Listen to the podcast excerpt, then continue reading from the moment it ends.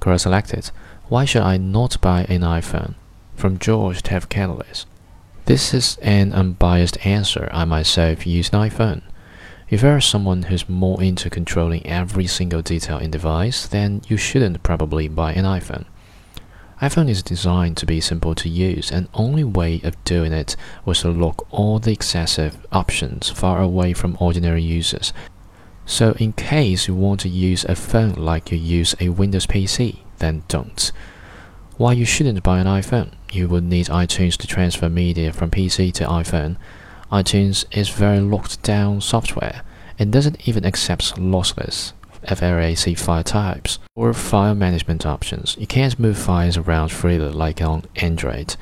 No wireless charging, no fast charging option. iOS is impossible to multitask in, so not to Facebook chat heads and split screens. iOS programs stop when you cease using them, while it doesn't drain the battery. If you kill all the apps in Task Manager and then reopen it again, it will take more time.